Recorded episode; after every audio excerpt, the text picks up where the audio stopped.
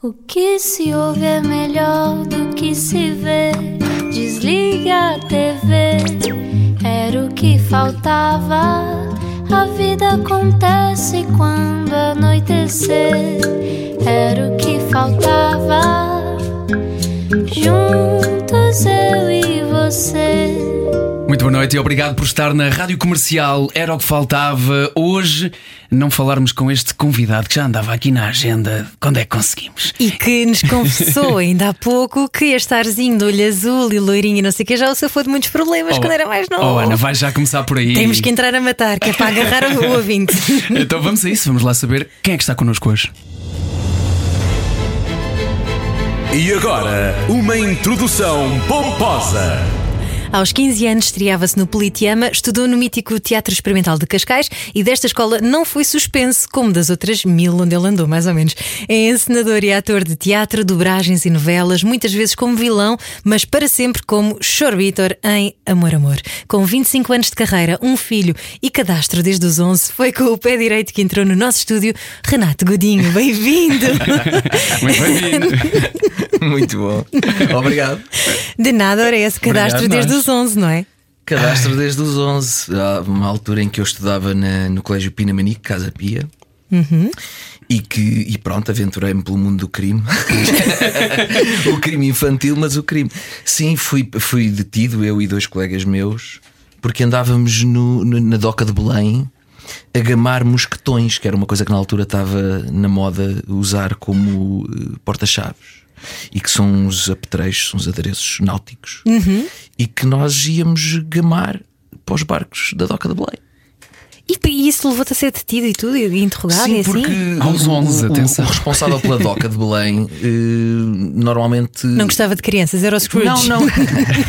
Ele via-nos lá e dizia: "Vamos embora. E nós não lhe ligávamos nenhuma, coitadinho. O senhor já tinha alguma idade e, e- e percebia-se pela atitude dele que ele não ia fazer grande coisa. Até que um dia decidiu: eu não faço, mas há quem faça. E decidiu chamar a polícia. Pois. E então chegou um agente da PSP, muito jovem, que, que nos eh, deteve, levou para a esquadra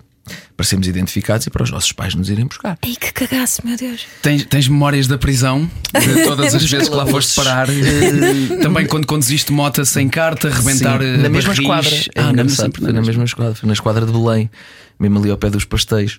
Eh, sim, não cheguei a visitar calabouços, era uma criança, era um Exato. verbo, portanto não passei ali da, da, da salinha de entrada. Mas, mas pronto. Já assustou o suficiente ou não? Sim, ficas sempre. Há ali um misto quando. É um, é um bom exercício para tu te testares o teu estofo, sabes? Aquele, A tua estrutura. Am I a bad guy or am I a good guy doing bad things?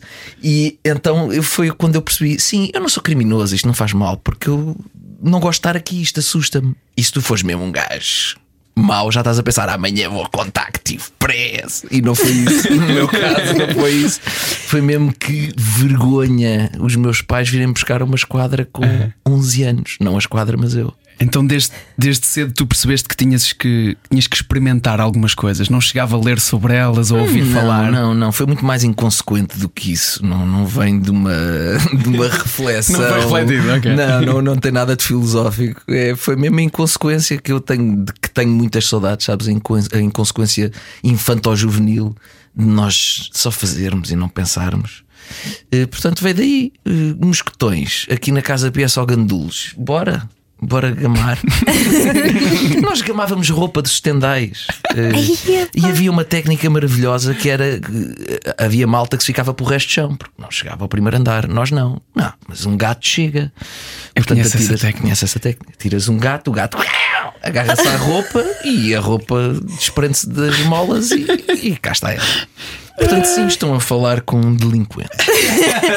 Seres malandro por seres malandro, não é? Pela piada de. Sim, andar à pendura no elétrico e caíamos muitas vezes que havia, não sei como é que se chama, mas imagino que seja condutores de elétrico que eram mauzinhos e, e abriam a porta e nós caíamos em andamento. Eh, portanto, sim, aquele ano e meio que eu tive no Colégio Pinamanique foi o mais próximo que tive do estabelecimento de Évora. A vida do crime.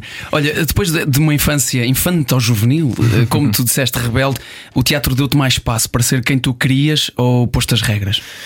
Não, acho que foi mesmo esse espaço que foi onde eu encontrei o espaço passa a redundância, para eu poder ser essas coisas todas de uma forma inconsequente, mas verdadeiramente, verdadeiramente inconsequente, não só da minha parte, de poder experimentar à vontade, como não tem consequência. Aqui Exato. podes ser tudo. E no fim, hum, o pior que te pode acontecer é ser espateado e dizerem que foste horrível, mas vais para casa e não te acontece nada. Portanto, acho Ninguém que te vai sim. buscar à esquadra. não é? Sim, acho que o, o primeiro fascínio pelo teatro veio um bocadinho daí, veio um bocadinho de ah, olha um sítio onde eu posso ser tudo e fazer tudo. Que bom, eu quero. Sem me levarem para a esquadra de Belém. Olha, tu partilhaste há dias uma foto tua no Teatro Politeama, a primeira vez que subiste a um palco aos 15 anos. Uhum. Como é que acontece essa chegada a um palco? Bom, eu eh, quando andava na quarta classe fui ao teatro pela primeira vez com a minha escola, era a escola número 1 de Sassueiros, e fomos ao Teatro Experimental de Cascais ver uma versão do Rei Lear, uma versão infantil, uma adaptação feita pela Alice Vieira que se chamava Leandro Rei da Ilíria, com o João Bião, o João Baião, entrava nessa peça. Lindo. E, e eu foi a primeira vez que fui ao teatro e foi quando eu disse: Ah, eu quero fazer isto. E desde na altura não havia a oferta que há hoje, portanto, Tinhas 10 anos, mais ou menos, tinha quarta 10 classe. anos. E aos 11, 12 fiz o primeiro casting, não fiquei. Ficou o Afonso Pimentel no, no filme Adeus Pai. Fui andando assim em castings e às tantas, eh, a minha mãe, julgo que foi a minha mãe, viu um casting eh, no Teatro Politeama, feito pelo Filipe Laféria, para um musical. E eu, bora. Até nem fui eu, os meus pais é que me Eles incentivavam promoviam muito. isso, Sim, incentivavam. sim, porque eu estava mais distraído, lá está, a gamar mosquetões. e... Mas pensar alguma coisa tem que eu agarrar. Não, mas devo- devo-lhes mesmo isso porque eles incentivam, não só eh, aprovaram, mas incentivavam mesmo. Numa altura em que não havia esta coisa das famas e tal, portanto incentivavam de uma maneira pura. Vais ser pobre, mas vais ser feliz. E então fui ao casting e, e a minha rebeldia, lembro-me tão bem. O Filipe, houve uma altura, o Filipe lá féria, houve uma altura da audição que me pediu para cantar e eu, "Ah, não, eu não canto. E ele, "Ah, não canta como? Claro que canto, estou a pedir para cantar. Não, não canto, desculpe. Eu, eu sou ator e vim para uma audição para ator, portanto eu não canto, eu não sou cantor. Parvo, era, eu era um miúdo muito parvo. E, e a verdade é que fiquei, porque hum, esta audição prendia-se com o facto do Rodrigo Saraiva, que entrava no, no Godspell, eh, ir fazer um espetáculo ao Porto com o António Feio. E ele tinha que substituir o Rodrigo na personagem Judas, que era uma personagem que pedia mais, lá está, mais o lado da representação e menos o lado musical. E então ele, por isso é que me escolheu, que eu tinha uma, uma voz de cana rachada, ainda por cima tinha 15 anos, estava a mudar a voz, então não conseguia dar uma nota. E estreiei-me num musical sem conseguir dar uma nota. E ainda por cima com o Filipe Proeza. Laféria, não é? Que é muito exigente. Ainda por cima, exatamente, que é muito exigente. Que é demasiado exigente. Como é que te soou toda essa, toda essa experiência na altura? Maravilhoso, lá está, volto àquela palavra que eu adoro, a inconsequência. Tu não fazes ideia nenhuma do que é que estás a fazer, não, não tens, não sabes o que é teatro, mas isso é maravilhoso. Não, não, não tens noção do que é a técnica de conduzir um espetáculo, quem faz um papel de protagonista, como era o Judas.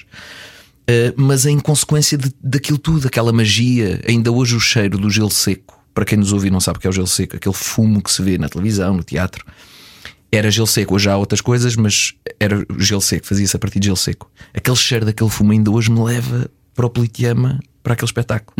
Portanto, toda aquela magia, uma sala daquelas, mítica, cheia de gente, eh, um encenador de renome, e tu de repente estás num palco daqueles com 15 anos, sais da tua realidade da escola secundária normal.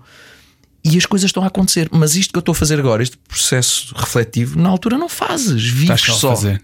E isso é maravilhoso. E eu tenho muitas saudades disso, de viver só. É mais difícil aos, aos 40 anos ter alguém tão, tão exigente eh, a dirigir-te como, como Não- foi aos 15, não, por exemplo? Pelo contrário, eu, eu não acho, atenção, eu, eu quando digo demasiado exigente, não quero estar aqui a, falar muito sobre o Filipe, até porque eu conheci com, sem maturidade nenhuma, era um miúdo. Não, não- Sim, mas não estamos a falar só dele, alguém dirigir-te. Ah, mas isso eu adoro exigência, adoro. Eu, eu pelo-me muito por exigência. A mim faz-me confusão hoje é o contrário, é a falta de exigência que todos nós temos na nossa vida. Acho que a tolerância com o que deve ser tolerado diminui e a intolerância eh, aumenta. Hum, Eu, eu gosto muito de exigência, eu gosto muito de brincar, eh, tento lembrar-me todos os dias que escolhi uma profissão que assenta na brincadeira, no faz de conta, Eh, mas a exigência, esse equilíbrio entre exigência e inconsequência, é, para mim é fundamental. Ou seja, não te leves a sério, mas leva a sério o que fazes. E eu tento, eu procuro sempre isto. Portanto, adoro ter do lado de lá, quando sou dirigido, uma pessoa que exija muito de mim, que me obrigue a ir para sítios que eu não conheço, a experimentar coisas que não me são confortáveis, porque nós, invariavelmente, à medida que vamos ganhando experiência, procuramos aquilo, os sítios onde sabemos que fazemos bem e nos sentimos bem. Eu, se for por aqui, sei que vou fazer bem, isso vai me fazer sentir bem. Então, isto não é um processo racional, é intuitivo. Intuitivamente vais para ali. Exato, e tens que lutar contra isso. às Tens vezes. que lutar contra isso e Porque é bom teres uma pessoa- fracasso, não é? Certo. Ou não. Não sei se é para fugir do fracasso, a não ser que consideres fracasso, que eu considero fazeres uma coisa previsível, que fizeste bem, Uhum. resultou, sabes aqueles adjetivos que eu odeio do resulta, funciona, Uhum. não foi mal.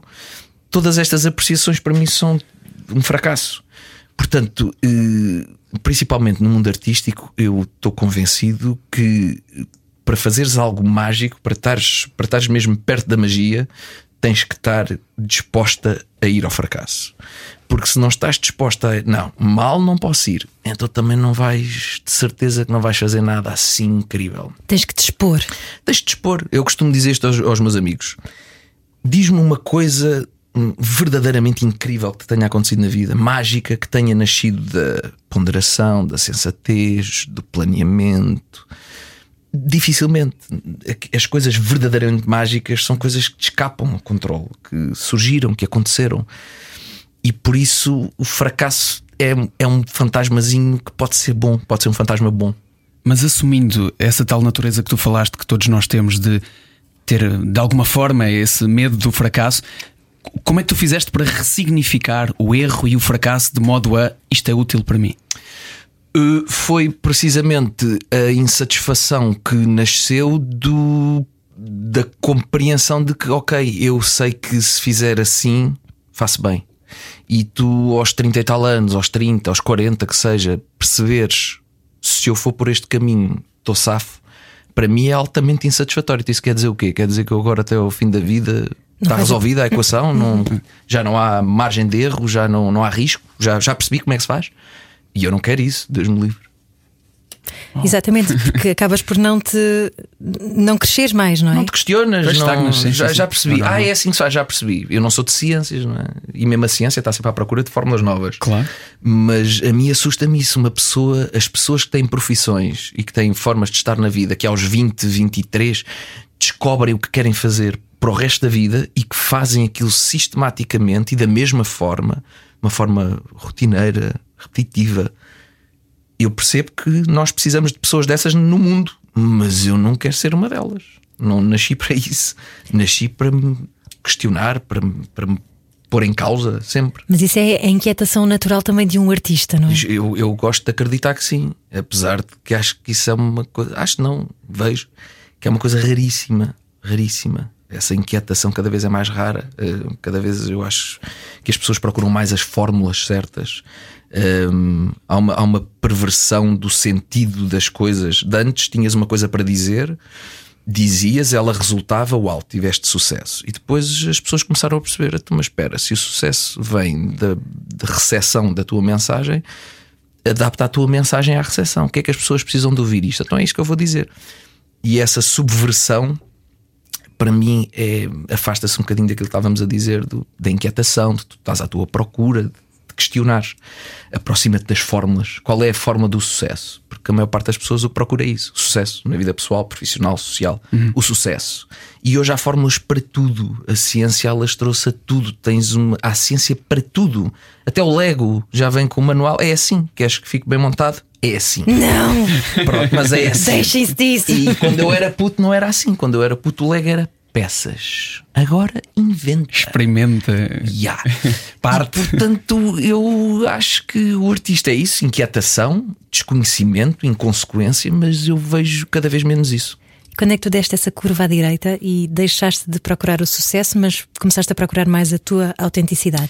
Estou a dar, estou na curva e não digo que não procuro sucesso. Adoro sucesso, adoro ganhar, sou extremamente competitivo, gosto imenso de esforçar-me, experimentar e ter sucesso. Não olho para isso é como o meu objetivo de vida, isso é uma compensação. É uma consequência. É uma consequência, é o que eu costumo dizer, é o síndrome da foca. A foca faz aquilo porque no filho dão a sardinha. Se não lhe derem a sardinha, ela não faz. Eu não vivo para a sardinha. Gosto imenso da sardinha no filme, mas, não, mas gosto mais do processo. Eu estava à espera de uma alegoria com com sardinhas sardinha. e focas, E muito se bem. soubesses tu, não sabes tu que este homem é exigente ao nível de sardinhas, que eu já almocei sardinhas com ele. e ele é muito exigente com sardinha. Eu Foi uma boa metáfora. Eu sou muito exigente com tudo. Pá, Exato. mais, se calhar. Olha, e quando foste, quando foste para Nova York, foste à procura de- dessa conquista, desse sucesso, ou foste ao desconhecido e experimentar? Quando fui para Nova York, fui atrás de um sonho de criança. Lá está, um sonho. Aqueles sonhos assentes no nada. Num, um miúdo que cresceu a ver filmes de Hollywood, eh, como muitos, eh, os rambos da vida, essas, esses disparates todos, e que disse e que sonhava ser ator em Hollywood. E. E eu, como vou sempre atrás de concretizar os meus sonhos, eh, visitei Nova York em 2000 e no ano 2000 e quando lá cheguei, epá, senti que tinha nascido ali. E então decidi mesmo, não, é isto que eu quero. E três anos depois já trabalhava como ator, já tinha o meu carro, ainda vivia com os meus pais, mas já pagava as minhas contas, já tinha o meu carro. Trabalhava como ator em teatro, em televisão, vendi tudo, despedi-me de todos e fui para não voltar. Só que assim que lá cheguei, para ficar e não para visitar, percebi: "Hum, não, isto não é o meu caminho. Eu não. não. Eu sou muito apegado à, à família, aos meus. E, e não, tinhas, não tinhas filho ainda? não, não, não, não, não, não. Longe de ter filho. Ahm, e lembrei-me de uma entrevista, eu dou- nunca mais me esqueci. O Dani, que foi um jogador de futebol do Sporting e do Benfica, mas do Sporting, formado no Sporting. o Dani, houve uma altura que foi jogar no Ajax de Amsterdão. E no- acho que foi no jogo de estreia dele, não quero faltar à verdade, mas eu acho que foi no jogo de estreia. Marcou um hat-trick a um póquer, portanto, 3 ou 4 golos no jogo de estreia. E fizeram-lhe uma entrevista e perguntaram-lhe isso: como é que foi no jogo de estreia marcares 3 ou 4 golos? E ele respondeu: de que é que te serve marcar 3 ou 4 golos se quando chegas a casa não tens ninguém com quem partilhar isso? E eu nunca mais me esqueci disto. Uau. E eu sentia muito isso em Nova York. Sentia muito. eh, isto é incrível, estás a viver o teu sonho, mas eu não quero viver nada longe dos meus. E então decidi, ainda lá fiquei uns meses, mas decidi logo, na segunda semana, decidi voltar. Não, eu não vou ficar cá. E voltei. Até porque já tinhas percebido que era um sonho construído n- num fogo fato, não é? Sim. Numa coisa que é um Sim, bocadinho uma sim, ilusão que, sim. que vai sendo construída Certo. também através disto que nós vemos de- da televisão, da ficção. E- Certo, e é certo, tentador, certo, tu chegas a Nova Iorque e tens mesmo esta sensação de eu já estive aqui, eu já vivi aqui, baseado em todos os filmes que já viste na vida, não é? É, deve ser muito por isso. Deve ser muito por isso. Bem, temos muito para falar hoje com Renato Godinho, eh, está connosco à conversa no Era o que Faltava e não consegues escapar. eh, Não sei se dentro de ti também não, mas nesta conversa não vais conseguir sem falar do Showbitter. Já a seguir temos falar do Showbitter. Vamos a isso. Era o que faltava com João Paulo Souza e Ana Martins na Rádio Comercial. Hoje a conversa com Renato Godinho, ele que é conhecido no teatro, também nas dobragens. Não fosse ele a voz eh, de alguém que entra no Scooby, eu fico sempre fascinado com essa personagem. Ah, o Desculpa, não. Shaggy. O Shaggy. Adoro Scooby. Eu nem te ia pedir, obrigado por teres feito. Tinha vergonha. Mas eh, também eh, nas novelas, eh, durante muitos anos, provavelmente alguém se habituou a ver-te como vilão e de repente chega um showbitter à tua vida que surpreende não só as pessoas que assistem à novela, mas que te surpreendeu acima de tudo a ti. Como- Muitíssimo. Tu ainda hoje ehm, tens coisas que são do showbitter dentro de ti. Ainda hoje eh, me acontece estar, por exemplo, este fim de semana aconteceu, estar à mesa com a família e, e eu olho para o meu pai e vejo ali muita coisa de Chubiter. Finalmente. É uma homenagem. É, mas mas, não, mas não, não- eu não me baseei no Na meu altura pai. não foi, É, foi a posteriori que eu começo. Ah, olha ali. Aquela expressão parece mesmo. E então ainda faço. Ainda estávamos ontem à mesa. Foi ontem.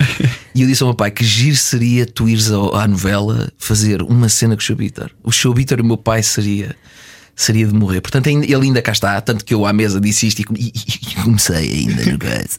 Portanto, ele ainda cá está. Acho que vai estar sempre. Porque foi uma personagem que se. Epá, ficou tão, tão encrastada em mim, sabes? O guião já não me chegava. Isso e é eu fantástico. comecei, comecei a, a. Eu chegava ao estúdio, vestia-me e entrava imediatamente na personagem e só saía no fim quando me despia. Exatamente porque o guião, não por um processo de Daniel Day-Lewisiano, mas porque o guião já não me chegava, não me dava vazão, sabes? Eu precisava de mais. E agora, para quem ouve, ah, pronto, ele leva isto a sério e, e veste a roupa e fica no Showbitter até ao final do dia.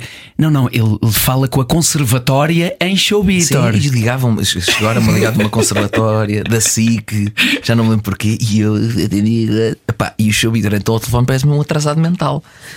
E eu depois tinha que ligar às pessoas quando saía do estúdio ao fim do dia a pedir desculpa. E havia umas que diziam: Não, eu percebi, eu, eu percebi o que era. E havia outras que, Ah, ok. Porque estás a imaginar o que é? Conversas sérias de conservatório e aí, sabe, não, está bem. E eu depois mando, digitalizo e mando. Estou a falar Estavas a falar do teu pai, que é um jornalista reformado, é isso? Ele ajudou-te a ter mundo também. Uh, sim, o meu pai ajudou-me a ter interesse, acima de tudo. O meu pai é uma pessoa muito culta, uh, inteligente. E o meu pai falava muito sobre as coisas, é uma pessoa muito opinativa.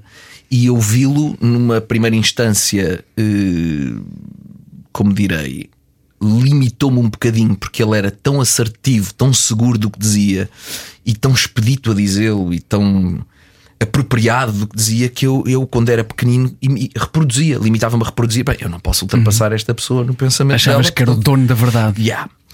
E isso depois, quando cresces e percebes, ah, ele é inteligente e culto, e, mas, mas está tá sujeito também ao fracasso, lá está, a, a, pensar errado, pelo menos aos meus olhos. Portanto, vou ter que começar a pensar eu. Isso foi uma fase difícil, essa transição do pera lá que eu não tenho que pensar como o meu pai. Uh, mas sim, o que é que ele me deu? Deu-me esse interesse, interesse por pensar e por saber. E tornou-te também muito opinativo tu próprio. Sou muito, sou adoro discutir e, e contraditório, adoro, discordem de mim, adoro discordar.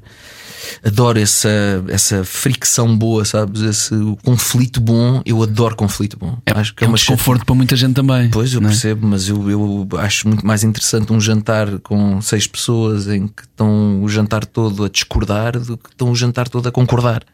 É pá, vi, não acho. E, eu também acho. E tu também, também, também, também, ok. Então isto, eu também, também, também, também. Isso não tem graça nenhuma. Mas que parece que é cada vez mais raro, não é? Nós conseguirmos sentar à mesa com pessoas de quem discordamos, pelo menos é, é muito comum esta história de vivermos numa bolha, não é? De termos amigos que pensam parecido a nós uhum. e que acabam por depois nos fazer não nos questionarmos a nós próprios, não é? E não isso, aprendemos isso está nada em todo com... lado, está nas redes sociais, na política, em todo lado. Ou, ou pensas, ou estás comigo ou contra é, mim, só há preto, dois lados. preto e branco. Só há preto e branco, exatamente. Hoje discute-se muito a preto e branco. Pois. Se pensa, é, é aritmética, é a regra dos três simples. Então, se, e se pensas isto em relação a este assunto, então pensas isto em As relação fórmulas àquele. que tu falaste há As bocado. fórmulas, pá, é uma coisa, num cinzento está a desaparecer. Sim, Olha, é complicado. Voltando, voltando aqui a, a pegar no show Vitor, mas numa outra perspectiva, Uhum. havia precisamente uma fórmula que tu eh, também eh, tinhas na tua cabeça quando pegaste nesta personagem. Tu dizes que tinhas algum preconceito sobre personagens que eram este tipo de caricatura, quase, sobre uma personagem de novela, e fala-se muitas vezes sobre isto com, com atores, eh, esta a diferença que existe na maneira como se aborda o teatro, o cinema e a televisão, e de repente tudo isto te surpreendeu, incluindo a ti. Sim, eh, é, eu, atenção, não, eu, eu acho que o preconceito é uma coisa normal, todos temos preconceitos, alguns ajudam-nos muito a, a manter-nos vivos. Eh, agora, há outros que são só parvos. Eh, Este não sei em que categoria sincero, mas era um preconceito que eu tinha que é, ok, uma personagem de composição numa telenovela com as características do amor-amor, uma telenovela leve, sobre música popular. Portanto, isto é uma personagem que vai me permitir estar aqui uns meses a descansar.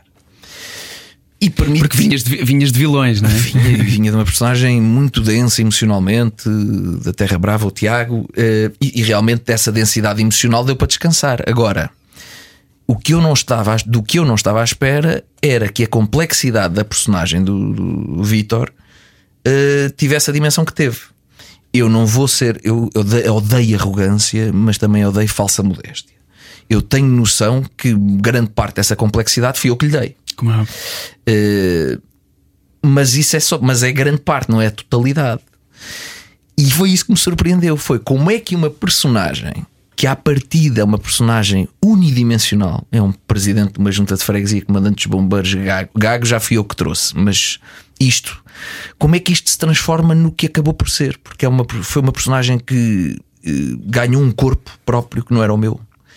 Aliás, afetou-me fisicamente. Eu tinha muitas dores de pescoço, de costas, de maxilar. A minha postura mudou. Eu tive que corrigir a postura quando acabei a novela. A voz não era a minha. A maneira de pensar não era a minha. Eu, quando, lá está, quando estava no estúdio, fora do platô, em show Vitor, e portanto estás sempre em improvisação. Eu cheguei a estar na casa feliz com o João e com a Diana 25 minutos em show Vitor, a improvisar. Uhum. Isso vem de um sítio do teu cérebro que não é o mesmo que este, onde eu estou agora, que também sim, estou sim. a falar de improviso mas que é o Renato que está a falar. Se fosse o Show Vitor, esta conversa estava a ter outro ritmo, estava a ir para outros sítios completamente diferentes. Eu, tinha, eu dava-te respostas completamente diferentes, o que ia disputar perguntas diferentes, inevitavelmente. Era outra conversa, com outra cor, com, era outro sítio. Uhum. E isso é que me fascinou. Ou seja, tu podes estar a fazer um Hamlet, um Macbeth, grandes personagens com uma complexidade dramatúrgica incrível e nunca ires a este nível daquilo que eu chamo hiperrealismo documental, que é de repente a personagem ganha mesmo vida, não está nada escrito, não pode ser escrito, e ela tem mesmo uma forma de reagir, de pensar, de falar, de tudo. És um canal, Renato Budinho. Mas isso é para quem está a fazer, porque há sempre um nível de consciência no ator, tu estás sempre lá. Isso é maravilhoso, deslumbrante. Tu surpreendeste contigo próprio, tu teres uma reação dizeres uma coisa e aquela, aquele bocadinho de consciência que tu lá tens, o Renato está lá. Ah, ah, de onde é que isto veio? O Renato é, é espectador é, do show Vitor. É, é isso que eu ia dizer. Não é ah, tão bom, é ah, de onde é que isto veio? Eu tenho isto em mim. De onde é que isto veio? Eu não sou assim. E vem então, de onde? Não sei, mas não quer saber. Lá está. Eu não quero ciência nisto. Eu não quero saber. Eu não quero saber. E como é que tu voltas ao Renato? Voltando, está aqui o Renato. Está bem, mas imagina, depois de 10 horas no set. Depois de é? 10 horas, chego ao camarim, estou doido para voltar ao Renato, tiro os óculos, faço assim ao maxilar, porque estou com o maxilar, com os músculos do maxilar todos doridos. Respiro fundo e estou cá. E sentes é mesmo... que estás logo? Estou logo. Não logo. há aquela história que, tipo, o documentário do Jim Carrey já viste sobre, vi, vi, vi, sobre ele ter vivido não sei quantos meses no Kaufman? Yeah, Kaufman, Wendy Kaufman, exatamente. Estou uh, logo lá. Porquê? Porque há uma. Isso é, é, é uma coisa que a novela oferece e que mais nenhum formato consegue oferecer. As séries agora conseguem, as séries têm muitas temporadas, que é uma apropriação da personagem que só um formato como a novela permite estar um ano a fazer aquilo. Uhum há uma apropriação que é, é como eu te digo. Eu faço assim, e estou vida, é uma coisa que efetivamente é automático. Não preciso estar aqui, concentração. Eu fiz, ainda há dois anos, fiz uma personagem em teatro que foi a personagem mais marcante da minha vida. Alguma vez eu conseguia, nunca, eu precisava de uma concentração brutal para fazer aquele espetáculo. Brutal. Porque o tinhas feito muito menos vezes. Muito menos vezes, uh, os sítios onde vais são outros, etc. Mas focando nisso, a apropriação que te dá estares um ano a fazer uma personagem que está em aberto, portanto não estás a repetir a mesma coisa, porque tu no teatro o desafio é esse: como é que eu vou fazer isto 40 vezes, a mesma coisa, dizer as mesmas coisas, no mesmo rei, tudo igual, mas como se fosse pela primeira vez. Esse é o grande desafio do teatro. Como é que isto me vai emocionar? Eu já disse isto 60 vezes. Eu já vivi isto 60. Como é que eu me vou emocionar outra vez hoje com isto? Esse é o desafio na novela é hoje não é repetível. Que, a cena que tu fizeste hoje acabou, está feita, não vais voltar a fazer amanhã. E como é que este gajo vai acabar? Não sei. Isso é maravilhoso, não sabes? Portanto, estás muito mais próximo de um registro, lá está, como eu chamo, um hiperrealismo documental. Podes mesmo reproduzir uma vida, é quase uma vida paralela. Traduzindo em termos musicais, punk. Punk rock. Onde é que esta conversa vai acabar? Não sei, mas eu quero lá estar para ouvir. Estamos no Era o que Faltava. Hoje à conversa com o Renato Godinho. Fique connosco. Está com pressa para sair, mas ainda estamos a meio. Era o que faltava. Estas e outras conversas em radiocomercial.ol.pt. Fique connosco nesta conversa hoje com o Renato Godinho aqui no Era o que Faltava. Já falámos muito sobre a novela, já falámos muito sobre a vida em geral. Uh, Falta-nos falar aqui sobre uma parte, também sobre o teatro e sobre o facto de teres começado uh, por lá. Mas houve uma coisa muito interessante que eu te ouvi dizer no outro dia que se reflete no teatro e na vida, que é as pessoas anseiam muito por liberdade, mas depois não sabem gerir o que é ter liberdade. Uh, tu, como encenador, uh, foi o facto de seres encenador, aliás, que te deu esta consciência também para a vida?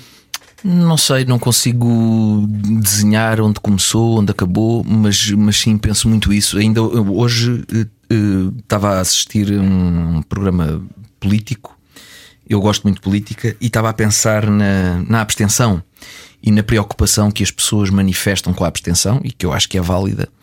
Mas, uh, mas há outra coisa, uh, a abstenção é preocupante, mas também acho que é preocupante uma pessoa que decide abandonar o seu abstencionismo para votar mal. Vamos, vamos, vou dar um exemplo extremo que eu gosto de sempre dar exemplos extremos porque assim o princípio que eu defendo fica mais claro. O Hitler foi eleito, não tomou o poder. Uhum. Se as pessoas que elegeram o Hitler tivessem ficado no, na abstenção, é pá, teria sido muito melhor, era mais agradável. Portanto, combater a abstenção é um bocadinho como aquelas pessoas que defendem a estabilidade. Pá, os mortos têm uma estabilidade ímpar, estás a ver? Não há maior estabilidade que a morte. Mas é boa essa estabilidade? Não. Portanto, a estabilidade não é um fim. A estabilidade é uma coisa, estás bem, pronto, então vamos manter isto. Isto está bom? Está, então mantém bom. Uhum. Mas a estabilidade não é um fim assim, é como a abstenção. Vamos lutar para acabar com a abstenção. Eu preferia vamos lutar por as pessoas se interessarem e fazerem parte da vida política de uma forma informada, apropriada, com sapiência, para uhum. poderem votar em conformidade com aquilo que realmente querem. Ou escolherem não votar. O problema da abstenção acho que tem a ver com o facto das pessoas muitas vezes não estarem a escolher não votar, mas sim Exatamente. não quererem saber Exatamente. a ponto de não votarem. É? Exatamente, não? porque eu fui, confesso, um abstencionista convicto durante muitos anos. Uhum. A única coisa que me fez sair do meu abstencionismo foi o surgimento do Chega. Foi quando eu saí do meu abstencionismo, porque eu dava sempre este exemplo. Eu quero muito ir votar, eu adoro política, leio muito sobre política, vejo tudo o que é programa de debate político, leio programas eleitorais. E dizia assim: pronto, isto para mim é a mesma coisa. Os candidatos a Primeiro-Ministro, vamos focar-nos nas legislativas, os candidatos a Primeiro-Ministro é o equivalente a eu ter um problema num cano em minha casa e pedir a alguém que me resolva esse problema. E, e aparece uma pessoa que me diz: pá, canalizador para resolver o teu problema como tu queres, não tenho nenhum. Mas olha, tenho aqui um arquiteto, um ator, um escultor, um jornalista. Pois, mas, mas conseguem resolver o problema do meu cano? Não, pá, mas é o que há. Então não quero, não quero nenhum. e era aí como mantinha no abstencionismo. E outra coisa, ainda outro dia disse isto à Dalila Carmo. As pessoas que acham que o abstencionismo é uma coisa antidemocrática, eu lembro-lhes só isto, que é um argumento sniper que acaba logo com essa discussão. Tu na Assembleia da República tens três possibilidades de voto: votares a favor, votares contra ou abster-te. Obrigado. Portanto, se na Assembleia da República um partido político pode, perante uma proposta de orçamento de Estado, dizer eu nem voto sim, nem voto não, não voto. Porque é que eu, como eleitor, se não for votar, sou um antidemocrata? Não faz sentido. Portanto, aquilo que eu acho mesmo é, em vez de combatermos o abstencionismo, ponto, combatermos a ignorância, a falta de interesse, a falta de apropriação. Mas nesse sentido, se queres refilar, podes votar em branco, não é? Tem mais impacto. Não tem, não acho, sabes porquê? Porque ninguém fala dos votos em branco. Pois é verdade, eles metem tudo no mesmo saco. Fala-se da Mas é diferente um ato do outro, não é? É diferente, mas não vês ninguém no dia das eleições, quando se sabe os valores da abstenção, dizer assim: estamos com um grande problema sobre o qual temos que refletir. O quê? Votos em branco. Temos que refletir. Ninguém fala nisso. Uhum. Falam é na abstenção.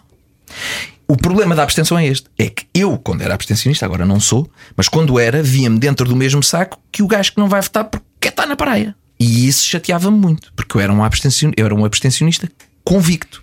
Não voto porque não me revejo em um destes. Este homem, até para não votar, quer ser o melhor a não votar. Tens coisas na vida que fazes só porque sim.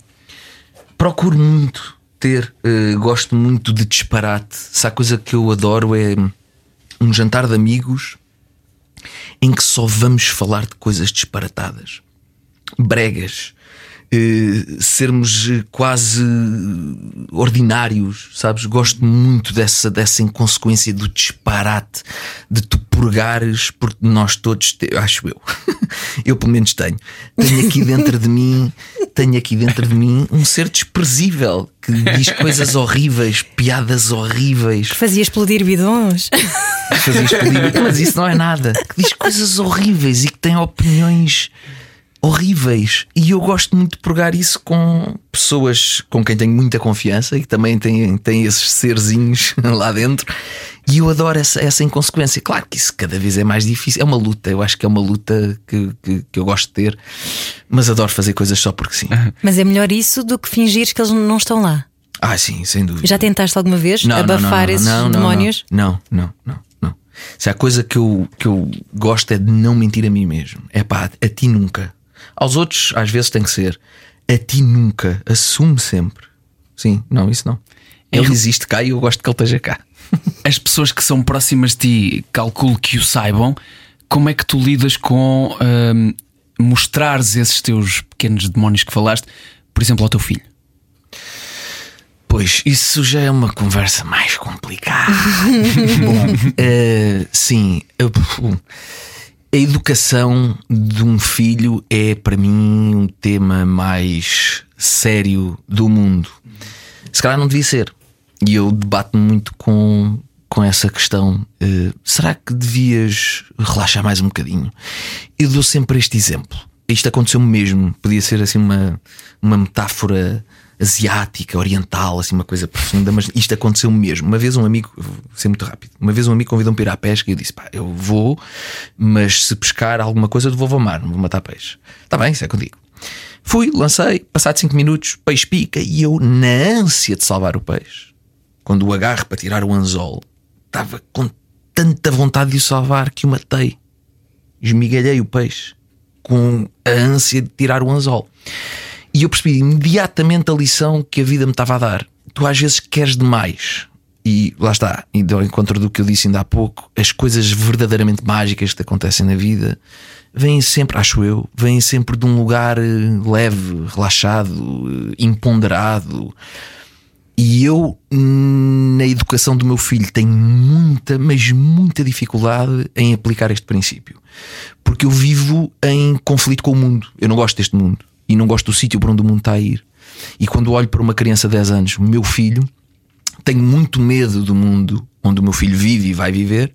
E isso faz-me, provoca-me tensão. Faz-me ser um pai mais tenso, mais Para o proteger? alerta para o proteger, para, para, para muni-lo de ferramentas que o possibilitem viver neste mundo, ser feliz, mas ao mesmo tempo ter noção. Estás a ver? E isso às vezes eu tenho a impressão que é um bocadinho mais. Gostava de ser um bocadinho mais relaxado, confiar, mas é muito difícil. Eu olho para o mundo e tenho muita dificuldade em confiar. Tu chegaste até aqui e expuseste bastante. Eh, Verdade, mas eh, por exemplo, falando de política, que era o que estávamos a falar, eu vejo os debates, vi-os todos, vejo aqueles líderes políticos e digo: "Ih, pá, são melhores que os de há 20 anos? Não. E os deputados são melhores? Não. E, e os professores de hoje são melhores? Não. E os empregados de mesa são melhores? Não. E os atores são? Hum, Não me parece.